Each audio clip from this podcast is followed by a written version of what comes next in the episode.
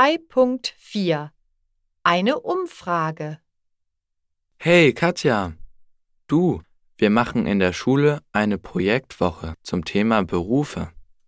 Darf ich dir ein paar Fragen stellen? Na klar. Schieß los. Gut, also, was sind deine Eltern von Beruf? Also mein Vater ist Friseur. Er besitzt einen Friseursalon in der Stadt. Gefällt ihm seine Arbeit?